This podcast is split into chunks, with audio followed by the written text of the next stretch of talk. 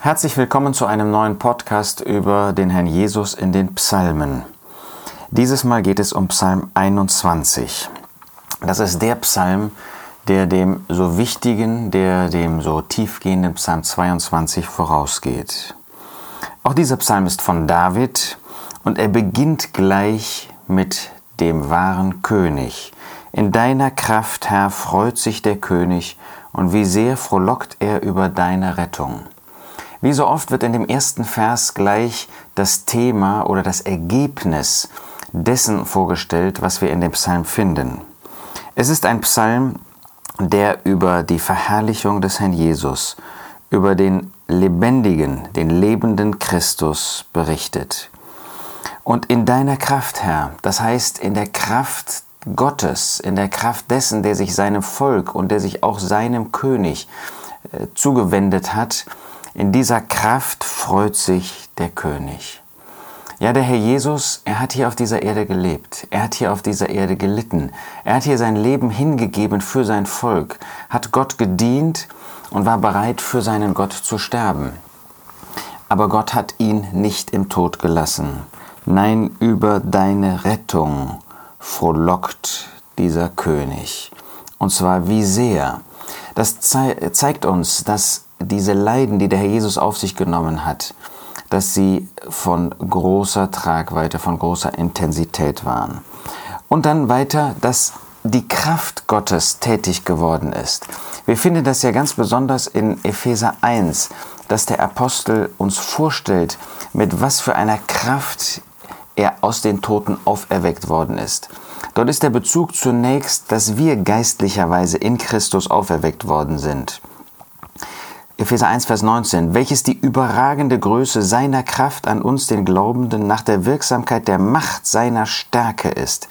Also eine Potenzierung von Macht, von Kraft, von Stärke, in der er gewirkt hat in dem Christus, in dem er ihn aus den Toten auferweckte. Wir sehen also, dass die Kraft Gottes in einer einzigartigen Weise tätig wurde, als der Herr Jesus aus den Toten auferweckt wurde. Das gab es nie zuvor.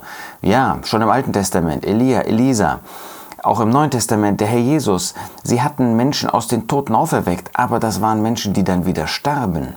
Aber jetzt war das erste Mal ein Mensch, der gestorben war und der aus den Toten auferweckt wurde und lebend blieb, der nie wieder stirbt. Das ist also eine Auferweckung einer viel, viel höheren Art. Und das hat der Herr Jesus erlebt. Das war, was der König hier erlebt hat. Wir lernen also hier, dass der König nicht einfach ein Regent ist. David war der Regent in Israel, sondern dass der König durch Leiden vollkommen gemacht würde, um mit seinem Volk Mitempfinden haben zu können, aber dass diese Leiden eben den Tod mit einschlossen. Auch David musste leiden. Auch David musste erst diesen Weg in der Verfolgung Sauls gehen, aber bei ihm war es keine Auferstehung aus den Toten. Das ist anders bei dem Herrn Jesus. Er wurde von Gott gerettet, er wurde von Gott aus den Toten auferweckt. Was für ein Augenblick, als das geschehen ist. Ja, den Wunsch seines Herzens hast du ihm gegeben und das Verlangen seiner Lippen nicht verweigert. Der Herr Jesus hatte sich Gott zugewandt. Er hatte sein ganzes Leben für Gott geführt. Er hatte sich hingegeben für Gott. Und jetzt hat Gott das gegeben, was das Verlangen seines Herzens war, zu leben von Ewigkeit zu Ewigkeit. Denn mit Segnungen des Guten kamst du ihm zuvor, kamst du ihm entgegen. Ja, das sind jetzt die Segnungen des ewigen Lebens. Der Herr Jesus ist das ewige Leben. Aber derjenige, der in den Tod ging, er hat alle seine Rechte in den Tod gegeben. Ein Gestorbener, ein Toter, er hat nichts mehr, er hat kein Recht mehr. Und dazu war der Herr Jesus bereit. Aber jetzt hat er die Segnungen des Guten, die Gott ihm geschenkt hat.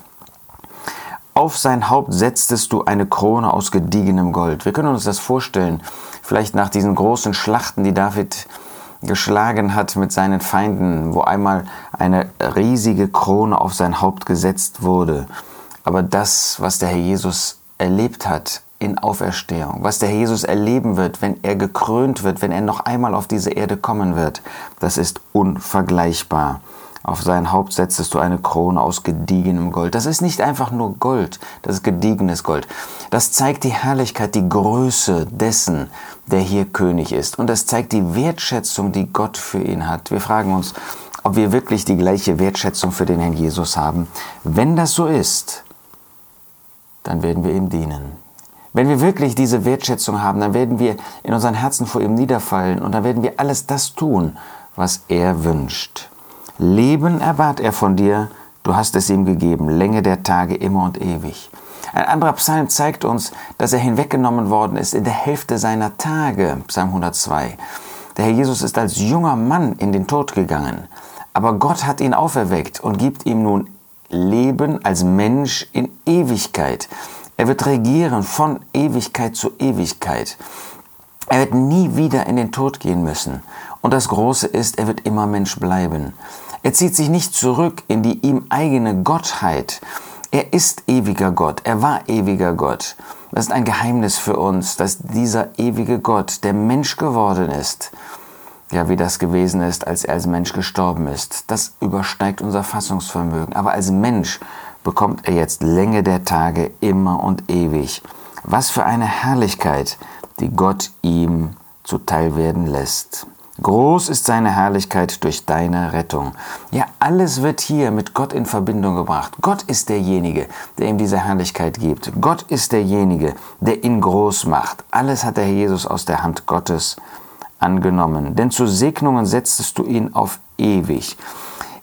Ihr seht, wie das hier alles mit der Ewigkeit verbunden wird. Der Jesus, er hat als Mensch hier gelitten. Er ist als Mensch in den Tod gegangen. Aber jetzt ist alles ewig. Die ganze Herrlichkeit, die ganzen Segnungen. Gott wird ihm nicht nur das Volk Israel, nicht nur das Land Israel, sondern die ganze Erde, ja das ganze Universum, alles Geschaffene seinen Füßen unterstellen. Das ist jetzt schon der Fall, aber es wird einmal sichtbar werden, wenn der Herr Jesus zurückkommt. Denn auf den Herrn vertraut der König und durch des höchsten Güte wird er nicht wanken. Aus Lukas 1 wissen wir, dass er selbst der Höchste ist, der Sohn des Höchsten und damit der Höchste. Aber auch hier sehen wir wieder, wie der Herr Jesus bereit war, alles aus der Hand Gottes, aus der Hand seines Vaters anzunehmen. Auf den Herrn vertraut der König. So hat er hier sein Leben geführt. Er hat sich selbst überhaupt nichts genommen und auch in Auferstehung lässt er sich alles von Gott, seinem Vater, geben, von dem Höchsten, der über allem steht. Deine Hand wird finden alle deine Feinde und finden wir deine Rechte, deine Hasser. Ja, man fragt sich, auf wen bezieht sich das? Auf den Höchsten? Ja, die Menschen hier, das ungläubige Volk, auch die ungläubigen Nationen, sie treten auf gegen Gott und doch treten sie zugleich auf gegen den Herrn Jesus. Und er und Gott, sie werden sie überwinden. Es wird für sie zu einem Feuerofen werden, zur Zeit deiner Erscheinung. Ja, das ist interessant. Wer wird erscheinen? Der König. Ja, er wird erscheinen. Er wird hier auf diese Erde zurückkommen. Und doch ist es zugleich die Erscheinung des ewigen Gottes, weil er Gott ist, weil er Gott damals offenbart hat und auch dann offenbaren wird, wenn er wiederkommen wird. Ich gehe zu dem letzten Vers. Erhebe dich, Herr, in deiner Kraft, Vers 14. Wir wollen singen und Psalmen singen deiner Macht. Ja, wir freuen uns auf die Erscheinung des Herrn Jesus. Wir, wir freuen uns auf die Erscheinung Gottes in der Person des Herrn Jesus. Und wir singen ihm, wir singen Psalmen Gott in dieser Macht, die er dem Herrn Jesus gegeben hat, in dieser Macht, in der er den Herrn Jesus auferweckt hat. Wir singen dem Herrn Jesus, der diese Macht offenbart und der uns errettet und der uns für würdig erachtet, an seiner Seite zu stehen. Ihm sei die Herrlichkeit und durch ihn Gott, der ihn verherrlicht hat.